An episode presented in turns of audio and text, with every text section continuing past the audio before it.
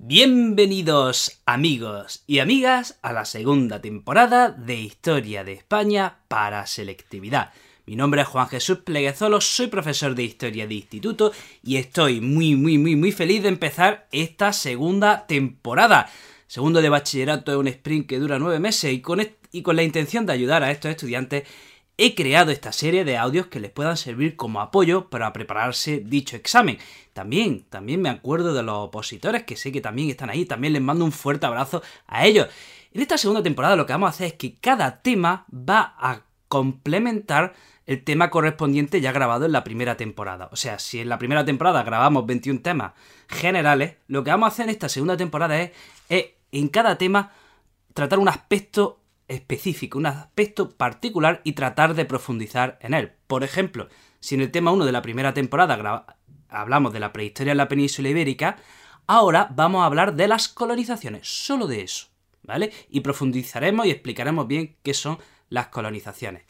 Antes de empezar con el programa, te recuerdo que si te gusta la manera que tengo de ver la educación y la manera de que tengo de contar la historia, puedes adquirir mi libro como una historia en Amazon. Empecemos con el programa. Bueno, bueno, bueno, vamos a hablar de los pueblos colonizadores.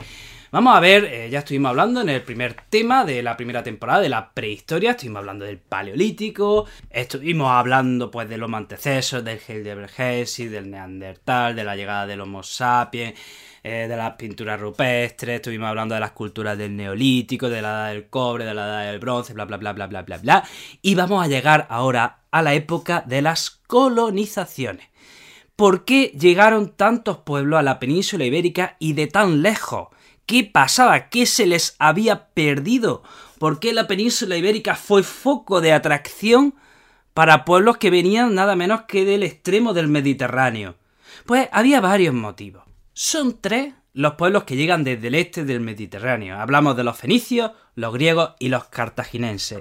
Bueno, pues principalmente venían a la península ibérica para comerciar. Ese era el principal motivo. Cuidado, cuando hablamos de colonizaciones, no hablamos de, que venían a la península a ocupar la península, a hacer un imperio, a hacer una conquista, a fundar un reino. No, no, no, venían a comerciar. ¿Qué sucedía? Pues que en la península ibérica había mucho, mucho cobre, mucha plata, mucho oro. Oye, y que los pueblos que en la antigüedad tuviesen estos metales tenían una ventaja diferenciadora sobre los demás tenían más poder sobre los competidores. Además, eh, la península ibérica estaba situada en la ruta del estaño que va a. que llega a la isla británica. Eh, ya saben que el bronce se hace con una aleación de cobre y estaño, por lo tanto el estaño había que ir a buscarlo donde fuese, entre otros sitios la península ibérica y la isla británica. O sea, que por eso llegan a, la península ibérica, para comerciar, porque hay cobre, plata, oro, para buscar estaño, para, para, para, para buscar estaño y para encontrar el estaño que también llega de la isla británica, etc. Bueno, pues el primer pueblo que llegan los pioneros son los fenicios. Los fenicios vienen de un país que está en el actual Líbano.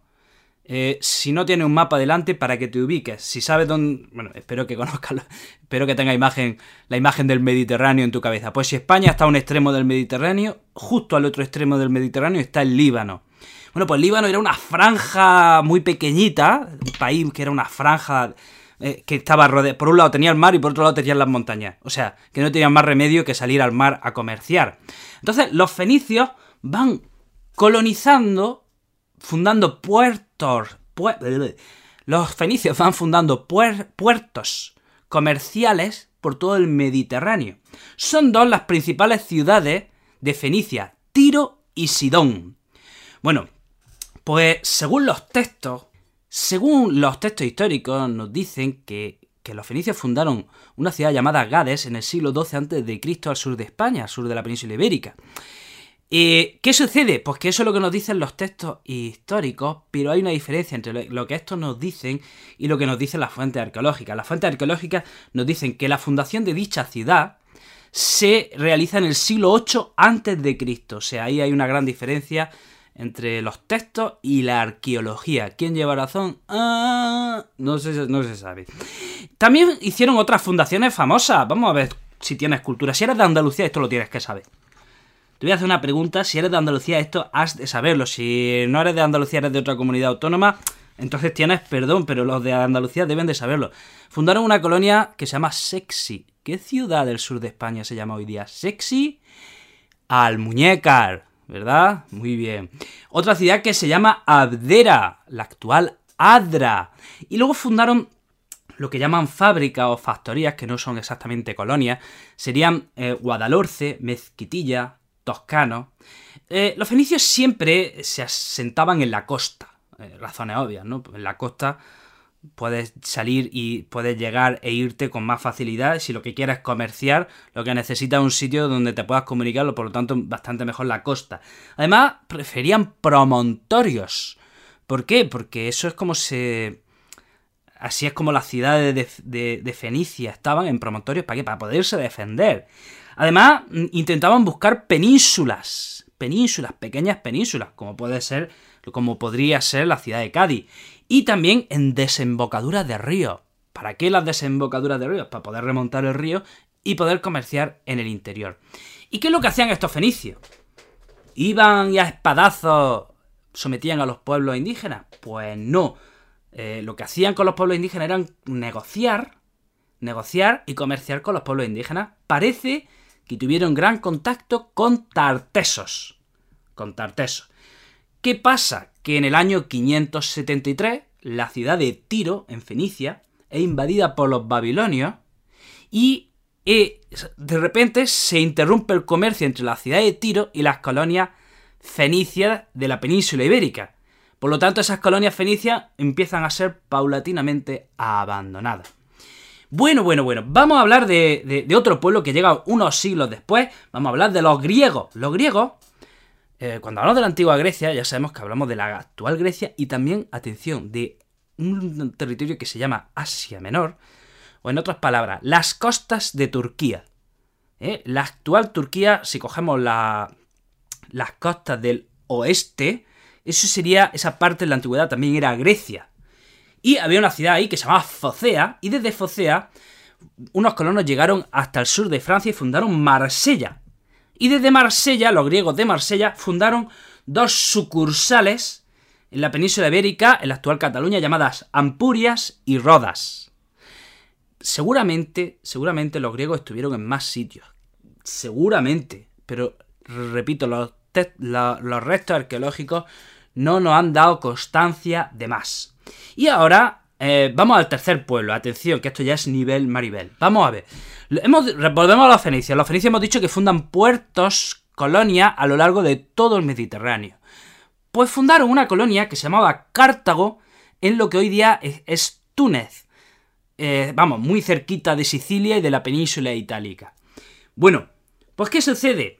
Que hemos dicho que en el año 573 la ciudad de Tiro en Fenicia es invadida por los babilonios y sus colonias comerciales, sus colonias del Mediterráneo, son abandonadas. Pues ¿qué pasa? Que la, colonia de Cartago, otrora Fenicia, empieza a crecer y Cartago empieza a convertirse en un imperio de por sí.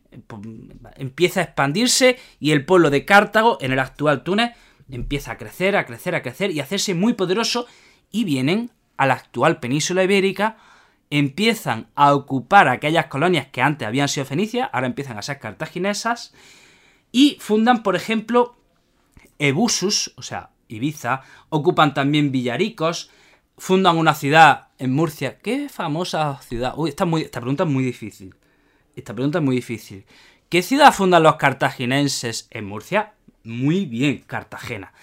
Eh, y bueno, estos son los tres pueblos que vienen del Mediterráneo a colonizar la península ibérica. Eh, lo que hacían, repito, insisto, la idea importante, no venían en principio, no venían a hacer un gran imperio, luego los cartagineses sí quisieron hacer un imperio, pero, pero en principio venían a comerciar, venían a comerciar. ¿Y qué pasa? Que en el comercio y en el contacto con indígenas, eh, empezaron a, a influir en las sociedades indígenas y se provocó un gran desarrollo en las sociedades autóctonas de la península ibérica. Eh, por ejemplo, ¿qué nos trajeron estos pueblos colonizadores? El arado, cultivos como la vid y el olivo, en artesanía nos trajeron el torno, En la metalurgia, ojo, nos trajeron el hierro, o el uso del hierro, mejor dicho. También introdujeron la escritura. Ojo, todos estos elementos que he dicho no son son ninguna tontería. O sea, el arado, la vid, el olivo, el torno, el hierro, la escritura. O sea, esto es como si a un pueblo que no tiene internet y no tiene tecnología le mete ordenador y internet. O sea, supuso un gran avance para las sociedades indígenas de la península ibérica. Bueno, hasta aquí, amigo y amiga, el, el primer tema de la segunda temporada. Te recuerdo que si te gusta cómo cuento la historia, puedes pasarte a mi otro podcast de historia, Historia con el móvil. Y si quieres estar al tanto de todos mis proyectos educativos, puedes seguirme en mi plegazuelo o en mi canal de Instagram, El Profesor Inquieto. Amigo y amiga, te mando un fuerte abrazo y te espero en el próximo programa.